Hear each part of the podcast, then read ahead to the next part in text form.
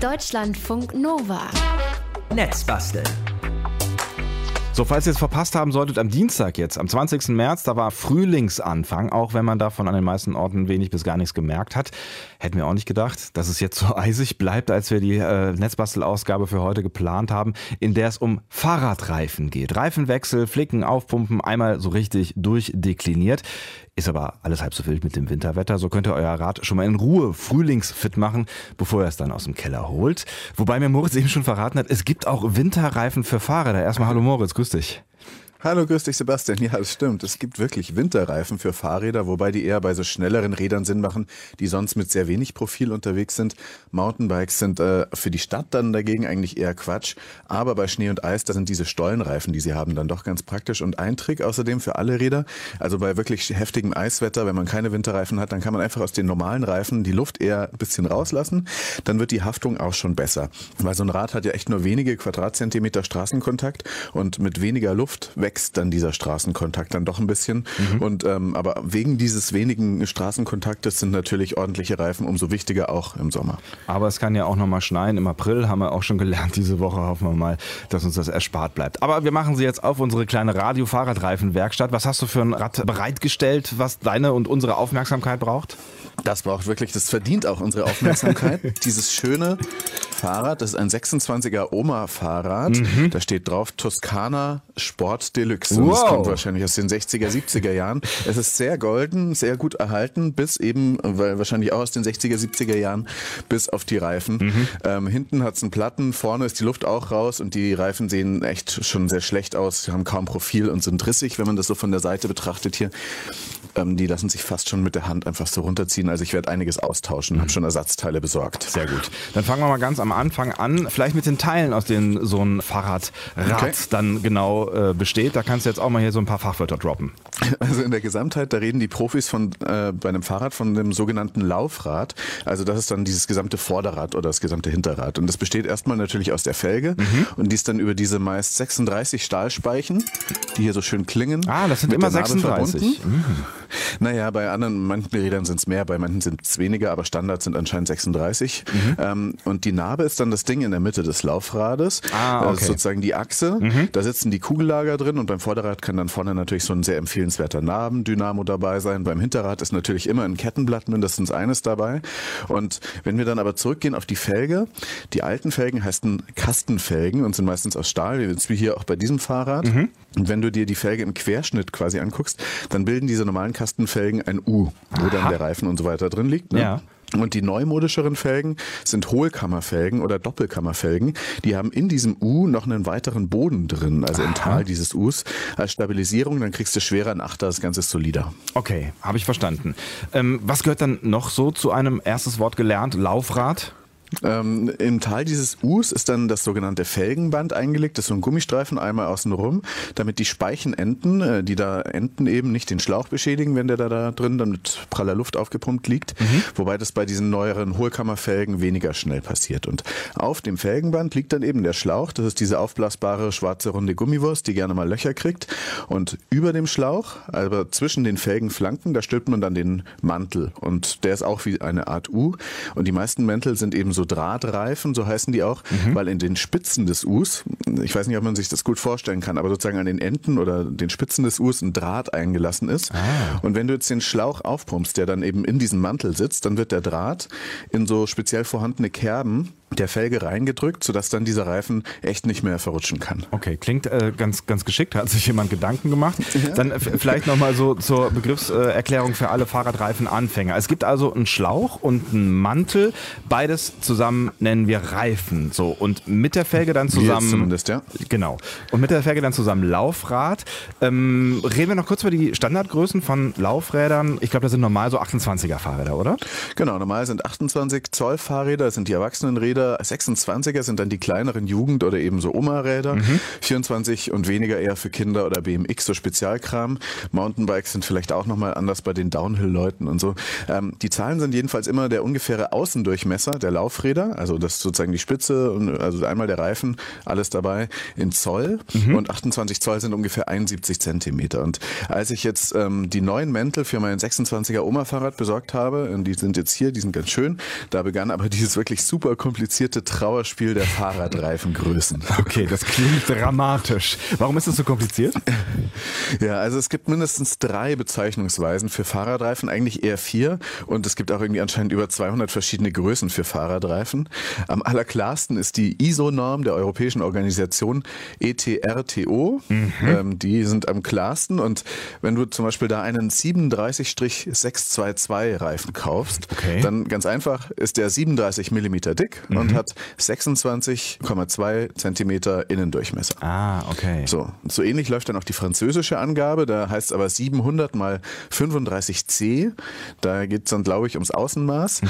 Und dann gibt es natürlich das angelsächsische Zollmaß, was sowas wie 28 mal 1,5 Zoll Außendurchmesser mal Dicke mhm. äh, dann sagt. Aber jetzt habe ich ja gerade gesagt 1,5 Zoll und das ist nicht zu verwechseln mit 1,5 Zoll, also als Bruch geschrieben. Wenn dann so 1 äh, durch 2 steht, das ist was an komplett anderes Maß als 1,5. Äh, und naja, das sind so diese leichten Wirrungen okay. der Fahrradreifengrößen. Das klingt in der Tat äh, ein wenig kompliziert. Wie hast du denn jetzt rausbekommen, was äh, für dein Oma-Rad-Projekt dann am besten passt? Also ich habe äh, geguckt, was auf den Reifen stand vorher, ähm, auf den alten, soweit das noch leserlich war, aber ich habe dann auch diese ISO-Normangaben geprüft, weil das kann man einfach nachmessen mit äh, einem Metermaß und mhm. man kann aber auch im Netz, wenn man dann äh, Hilfe braucht, so eine Umrechnungstabelle finden. Und man sollte natürlich auch immer gucken, ob der Reifen, den man sich dann da kauft, der neuere, auch in der Breite passt. Man kann ja jetzt nicht an ein Rennrad einen Mountainbike-Reifen ranmachen, mhm. weil dann der Innenabstand der Gabel nicht so passt. Da sollten also auf jeder Seite der Gabel dann nochmal so mindestens zwei Millimeter Platz bleiben. So, jetzt hast du neue Mäntel gekauft, ähm, weil du gesagt hast, äh, auf deinem Oma-Rad sind die Reifen wahrscheinlich auch aus den 70er oder 80ern, also so alt wie das Rad möglicherweise ist. Woran hast du denn jetzt gemerkt, dass die alten kaputt sind oder war das eher so Prävention? Also man sieht's, äh, also erstens mal waren Platten, ne, mhm. ähm, aber man sieht's auch an den Flanken der Reifen, also an den Seiten des Mantels. Und wenn es da schon sehr rissig und spröde ist, dann ist schlecht, weil das dann auch anfälliger wird. Und ebenso das Profil des Reifens, äh, das sollte zumindest noch irgendwie vorhanden und einigermaßen griffig sein. Mhm. Ähm, das war es jetzt in dem Fall auch nicht mehr, ist sehr abgefahren. Wobei ich jetzt auch einen interessanten Artikel gelesen habe, wo so ein Spiegelautor verschiedenste Reifensorten ausprobiert und der sagt, dass echt viele Leute mit den falschen Reifen fahren. Aha Aquaplaning gibt's bei Fahrradreifen gar nicht so sehr und deswegen sind oft die profilloseren Reifen die viel bessere Wahl. Ach diese ganzen fetten Mountainbike-Profile oder auch sonst viel Profil ist gar nicht so sinnvoll in der Stadt. Man verschenkt dabei ziemlich viel Kraft. Und das hat mich motiviert, dann da irgendwann mal mehr so einen äh, Spezialreifen, mit dem man schneller fahren kann, der eher fast slick ist, zu testen. Aber an der Stelle sind es jetzt hier so ganz normale City Cruiser. Mhm. Normalreifen. Dann gibt es ja auch diese unplattbaren Mäntel, da sieht man immer mal Werbung an äh, Fahrradläden. Ne? Was, was kann man davon halten? Bringen die was? Ähm, ja, die sind tatsächlich äh, gut. Also ich habe die an meinem Fahrrad seit über zehn Jahren. Die mhm. haben eben so eine dicke Schutzschicht nochmal eingebaut, dass man äh, über Reißzwecken oder Glasscherben fahren kann und das dann eben nicht leicht durchgeht und den Schlauch zersticht. Mhm. Und ich muss sagen, es funktioniert echt gut. Also ich habe die seit zehn Jahren auf meinem normalen Trekkingrad, mit dem ich viele so kurze Strecken in der Stadt mache. Und da liegen gerne mal Glasscheiben oder leere Bierflaschen rum. Und mhm. ich hatte in diesen zehn Jahren echt tatsächlich nie einen Platten. Okay, das ist schon durchaus beeindruckend. Zehn Jahre und kein Platten. Äh, auf, ja. auf das Ergebnis komme ich definitiv definitiv mit meinem Rad nicht, das kann man mal festhalten. Ja, aber es gibt auch einen Nachteil, die Reifen, äh, die unplattbaren sind halt schwerer und für längere Fahrten dann auch wieder eher schlecht, weil man kommt ein bisschen träger vom Fleck damit. Aber für die Stadt ist wie gesagt gut und ähm, jetzt für das Oma-Rad habe ich einfach nur relativ günstige Normalreifen genommen, ohne Unplattbarkeit. Mhm.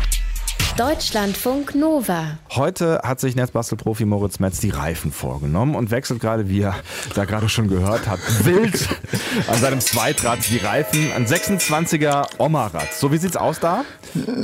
Ja, das Teil soll mal hier eine Kiezgurke werden oder für Gäste, mhm. ähm, braucht aber wie gesagt noch ein bisschen Arbeit. Es hat zwei Platten und die Mäntel gehören ersetzt, die sind uralt. Mhm. Ähm, und jetzt bin ich gerade dabei, das Laufrad zu demontieren, um zu sehen, ob man das dann noch alles flicken kann. Ähm, dazu habe ich das Rad auf den Kopf gestellt. Mhm. Sieht also wie gesagt so einfach auf dem Sattel und dem Lenker steht es, das kennt man ja. Und wer mhm. so einen Montageständer hat, der ist natürlich im Vorteil. Und dann habe ich jetzt mit zwei Schraubenschlüsseln, mit zwei 15ern die Muttern am Vorderrad gelöst. Wie gesagt, meistens 15er Schlüssel. Man kann aber auch auch diese billigen Fahrradknochen Universalwerkzeuge nehmen, wobei bei neueren Fahrrädern dann oft so ein Inbusschlüssel äh, auch noch nötig wird. Mhm. Und um das Rad rauszunehmen, musste ich dann hier noch so diese Schutzblechsachen abmachen und das war das, was so wild klang.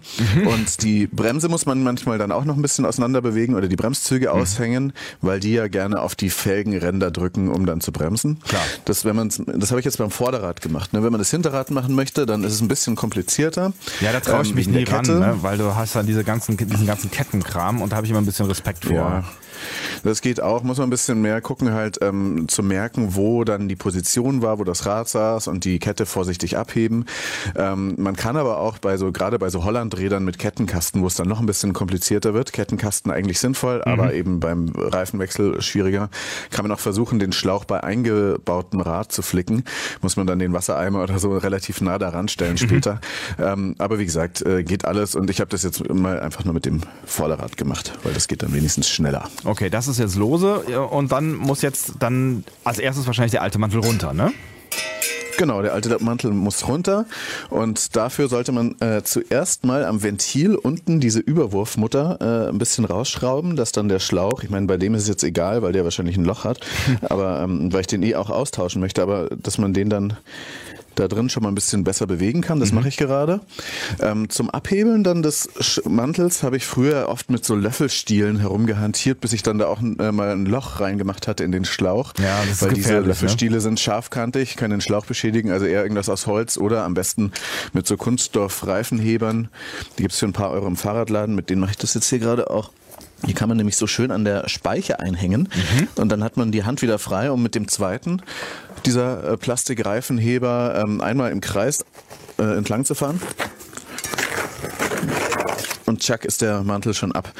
Also zack, fertig, hast du den Mantel schnell. in der Hand. Das klingt relativ unkompliziert fürs Erste. Genau, und wenn ich jetzt das Ventil durch die Felge drücke, kann ich den Schlauch dann auch gleich noch entnehmen. Ich ziehe mhm. das Ganze jetzt hier ab. So, und jetzt ist hier alles auseinander. Den Schlauch habe ich auch rausgenommen. Und dann kommt es eben darauf an, wenn jetzt dieser Schlauch einen Platten hat, das Loch zu finden. Und da gibt es ja auch diesen üblichen Trick mit dem Wasser. Mhm. Da legst du den defekten Schlauch, pumpst du wieder ein bisschen auf, also Ventil wieder zurück rein, pumpst den ein bisschen auf in der Schale, legst den dann so in eine Schale mit Wasser oder lässt Wasser drüber laufen und dann irgendwann findest du die Stelle, nämlich da, wo die Luftblasen aufsteigen. Manchmal hört man es aber auch schon. Ja, guter alter Trick, habe ich auch früher mit Opa immer so gemacht. Wenn wir dann mein Kinderrad geflickt haben, habe ich früher immer schon zugeguckt. Und äh, na, wenn man es dann gefunden hat, ne, dann äh, kommen wir zum Thema Flicken. Genau, und das mache ich jetzt hier nicht live vor Ort, weil ich sowieso da neue Schläuche einsetzen möchte bei diesem Rad und weil diese alten Schläuche schon ziemlich alt sind. Aber zum Flicken braucht man für ein paar Euro so sogenanntes Flickzeug. Das sind oft so grüne Schachteln. Und da ist auch so ein Schleifpapier dabei, mhm. mit dem man die Stelle ums Loch gründlich und großräumig anrauen soll, bis es dann matt wird an der Stelle, der Reifen nicht mehr so leicht glänzt. Und dann sollte man auch mit dem Tuch oder mit einfach mit überpusten die Gummireste an der Stelle wegmachen. Mhm dass es dann alles äh, gut hält, der Flicken nämlich. Und dann kommt diese Vulkanisierflüssigkeit drauf. Das ist da in dieser Tube drin. Ähm, und die äh, sollte nicht allzu alt sein, sondern einigermaßen frisch. Und die verstreicht man dann da relativ dünn äh, mit so einem Gummipad, falls es mitgeliefert ist. Man kann aber auch mit der Rückseite der Tube das Ganze da so drüber äh, spachteln, dass mhm. es nicht allzu viel ist, aber auch nicht zu wenig. Und dann äh, sollte das Ganze trocknen, ähm, so dass es ähm, irgendwie seidig glänzt, aber eben nicht mehr fest ist. Man kann auch richtig mit der Hand da ein bisschen drauf langen vor vorsichtig. Mhm. Und erst dann kann man diese typischen orangenen Fahrradflicken aufdrücken und mit was Harten feststreichen. Anscheinend sind die Kanten von diesen ähm, Plastikdosen genau dafür gemacht, dass man damit das dann auch so feststreichen kann. Die sind so ein bisschen abgerundet, das ist ganz praktisch. Aber es gibt auch Leute, die sagen, man klopft das richtig mit einem Hammer fest oder mhm. drückt das so fest von der Mitte nach außen hin. Aber wie gesagt, erst nach fünf Minuten und dann ist auch wieder zack fertig. Und es gibt noch ein gutes Video, wo alles genau erklärt wird, wie das funktioniert, würde ich sagen, verlinken wir auf deutschlandfunknova.de. Okay. Eine Nachfrage dann noch. Ähm, auf, auf Verpackungen steht dann, du hast gerade auf Vulkanisierungsflüssigkeit gesagt. Was ist denn das eigentlich, Vulkanisieren? Also es ist so ein Prozess, der aus Naturkautschuk mit Druck und Hitze dann eben äh, viel äh, elastischeren und stabileren Gummi macht. Mhm. Geht anscheinend auch über diese Flüssigkeit. Ähm, Habe ich aber auch noch nicht so hundertprozentig verstanden. Aber es ist auf jeden Fall wichtig in der äh, Industrie okay. auch vulkanisieren. Haben wir den Schlauch geflickt, dann äh, können wir im Prinzip zurück zum Mantel kommen, beziehungsweise äh, in dem Fall hast du ja jetzt einen neuen Schlauch besorgt und einen neuen Mantel. Ne? Genau. Wenn man jetzt so einen neuen Schlauch kauft, ist es dann äh, egal was für ein oder muss der wirklich ganz genau passen?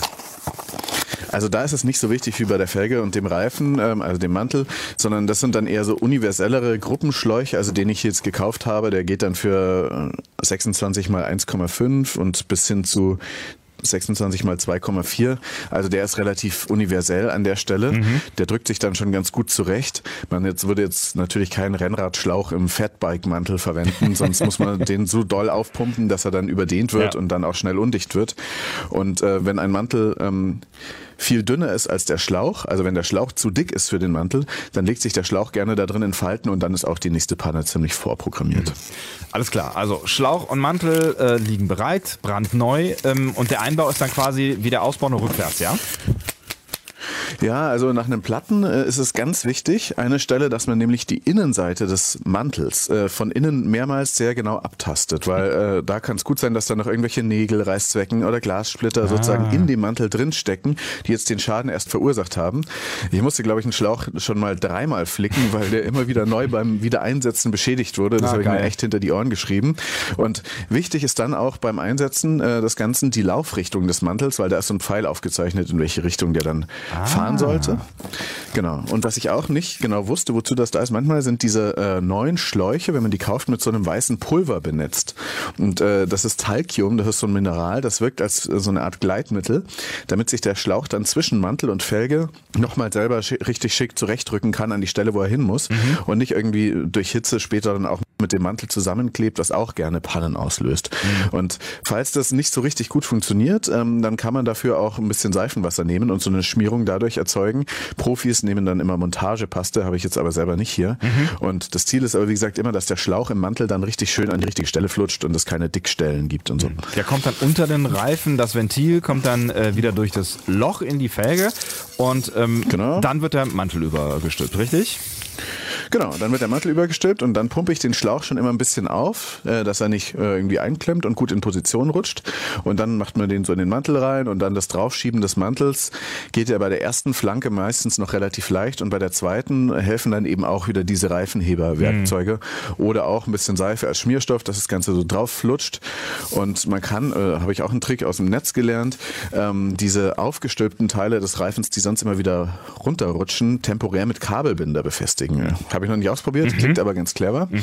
Ähm, wichtig ist dann, dass man den Reifen so langsam ein bisschen aufpumpt und dabei immer gut ausrichtet, also auch immer so hin und her weigt und guckt, ob er fein sitzt. Und dann gibt es den Vorgang des Drehens und Prellens, wo man das halb mhm. aufgepumpte Rad, äh, das Laufrad quasi, äh, an allen Stellen ein bisschen auf den Boden hüpfen lässt mhm. und so federn lässt und dann wieder guckt und äh, ob alles gut sitzt und so weiter und dann wieder ein paar Stöße aufpumpt.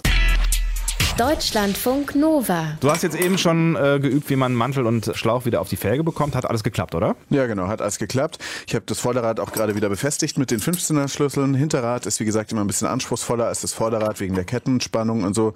Mache ich dann ein anderes Mal. Und jetzt geht's eben ans richtig feste Aufpumpen. Das Rad steht jetzt so vor mir, dass das Ventil auf 12 Uhr ist, also oben. Ah, okay, oben. Ich mache das gerne immer unten. Aber das ist die eine Sache. Dann hast du noch das Problem mit diesen ganzen Ventilen. Da gibt's ja eine ganze Menge verschiedener. Ne? Was hat dein Rad jetzt äh, für Ventile und ähm, wo sind da überhaupt die Vorteile?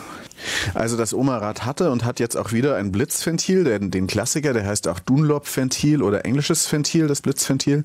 Das ist das normale Fahrradventil, einfach so Deckelchen ab, ähm, Pumpe drauf und pumpen. Mhm. Ähm, dann gibt's das Autoventil, das wird auch Schrader-Ventil oder amerikanisches Ventil genannt. Das ist ein bisschen dicker und hat in der Mitte einen Stift, wenn man den dann so drückt, dann macht weil dann entweicht die Luft. Mhm.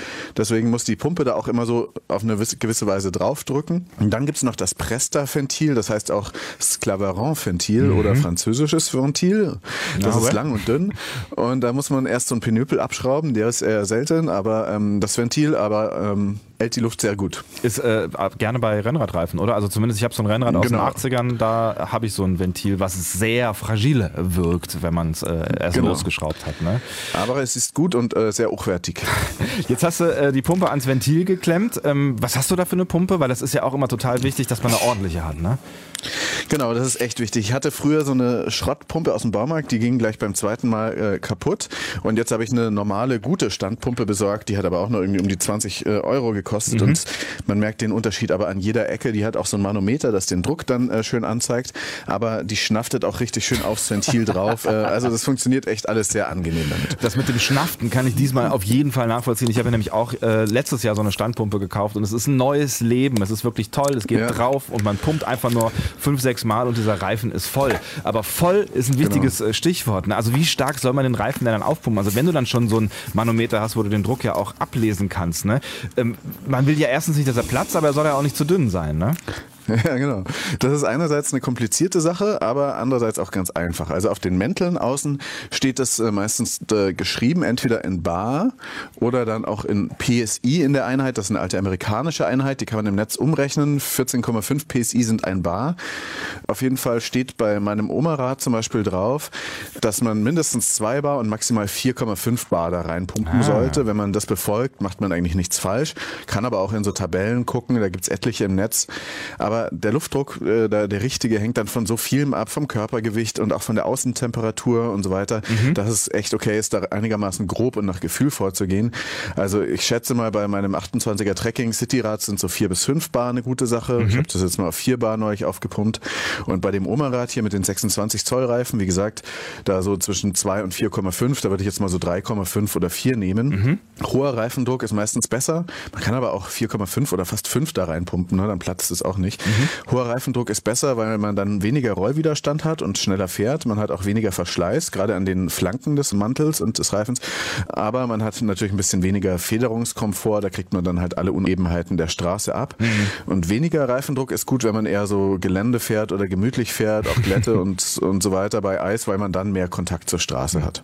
Bei meinem Erbstückchen, also bei meinem Rennrad aus den 80ern, hat mein Vater früher gefahren. Da pumpe ich tatsächlich immer so 6 Bar rein, aber das ist dann schon auch mhm. knallerhart. Mhm. Aber ich habe schon das Gefühl, ich komme wirklich schneller voran. Also da, da merkt man schon einen Unterschied. Ja. Ne? Es macht echt einen Unterschied. Also wenn man nur eine Sache aus dieser Sendung mitnimmt, dann heißt es äh, Fahrradreifen mal wieder aufpumpen, bringt voll was.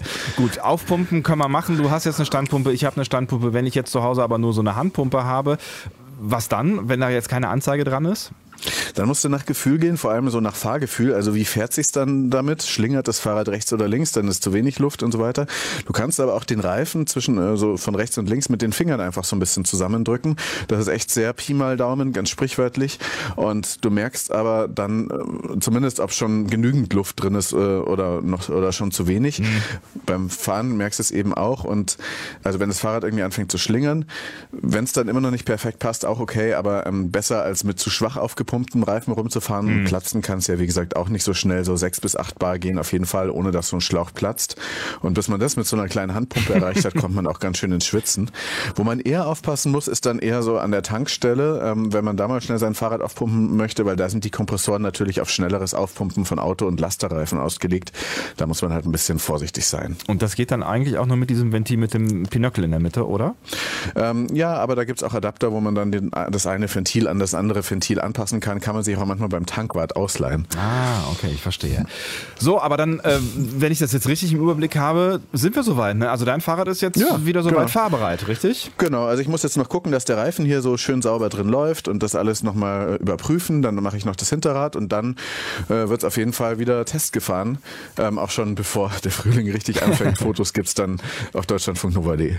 So, jetzt haben wir noch den alten Fahrradmantel und den alten Schlauch. Der liegt jetzt dann noch bei dir irgendwo in der Ecke rum. Kann man da noch irgendwas mitmachen? Ähm, also aus dem Mantel kann man nicht so wahnsinnig viel machen, aber das Beste, was ich gesehen habe, ist ein Stempel als Fahrradmantel. Da Hä? schneidet man einfach ein Stück raus, ähm, klebt es auf einen Holzklotz oder tackert es da fest und dann hat man einen schönen Stempel, der eben aussieht, als wäre da gerade ein Fahrrad über die Dokumente gefahren, auf die man es dann draufstempelt. Mit alten Fahrradschläuchen kann man ein bisschen mehr machen. Man kann so Stuhlrahmen damit beziehen als, äh, als Sitz. Man kann damit Fußmatten weben oder Gürtel herstellen, auch Geldbörsen und so weiter. Solche Projekte sind auch verlinkt auf Deutschlandfunk Nova deutschlandfunknova.de. Ich muss jetzt aber mal weiter und hier die Probefahrt machen. Ja, bitte, ich will dich nicht aufhalten. Ne? Reisende soll man ja ziehen lassen. Vielen lieben Dank, Moritz Metz. Netzbastel-Ausgabe 95. Wir haben rund um alles, was Fahrräder betrifft und Reifen gesprochen. Fotos und Videos und die wichtigsten Links gibt es wie immer bei uns im Netz auf deutschlandfunknova.de und im Netzbasteln Podcast. Da findet ihr natürlich dann auch noch mehr Fahrradsendungen. Ich habe es ganz am Anfang schon gesagt, wir haben auch schon über die Kette gesprochen und wir haben schon über die richtige Beleuchtung gesprochen. Könnt ihr euch alles noch anhören bei uns im Podcast. Und wie immer wünschen wir eine gute Fahrt und äh, uns allen wünschen wir einen baldigen Frühling. Gute Fahrt! Genau, bis dann. Bis bald. Ciao, Sebastian. Deutschlandfunk Nova. Dein Sonntag. So, jetzt haben wir ja eben schon ausprobiert, wie das mit dem Aufpumpen richtig geht. Ne? Ähm, Moritz ist äh, aber auch den Versuch angegangen, das mal falsch zu machen. du, hast den, du hast den alten Schlauch da äh, noch von deinem Oma-Rad und willst jetzt versuchen, den zum Platzen zu bringen, ja? Ja, also wir sind jetzt gerade, wie mir das Manometer verrät, aha, das funktioniert hier gerade gar nicht so gut mit der Druckskala, aber der ist schon äh, viel dicker, als eigentlich sein sollte. Der ist jetzt eher so unterarmdick. Was passiert der denn dann? 26er Schlauch von dem Omerat. Was passiert denn dann, hab so so ein bisschen Reifen äh? Also ich meine, nicht, dass du dir was tust. Ich gucke jetzt mal nicht hin. Ich gucke jetzt mal nicht hin. Ich pumpe nur immer weiter. Und jetzt ist er unglaublich dick. Jetzt ist der eher so wie so ein Oberarm dick an der einen Stelle, wo das Ventil ist. Also er Ah. Okay. Das, das, das, war das war das äh, wichtige Geräusch gerade, ja? Genau, und jetzt ist er auch wirklich ganz schön großräumig zerfetzt, ziemlich in der Nähe des Ventils. Naja, don't try this at home. Ich habe schon von Leuten gehört, deren Felge dadurch echt Schaden genommen hat, einen größeren Achter bekommen hat, als ähm, sonst, wenn man über irgendeinen Bordstein knallt. Ja, da ist ja ordentlich Druck drauf, ne? So, jetzt aber wirklich. Tschüss, Moritz, mach's gut. Tschüss, Sebastian. Deutschlandfunk Nova. Dein Sonntag. Jeden Sonntag ab 8 Uhr. Mehr auf deutschlandfunknova.de.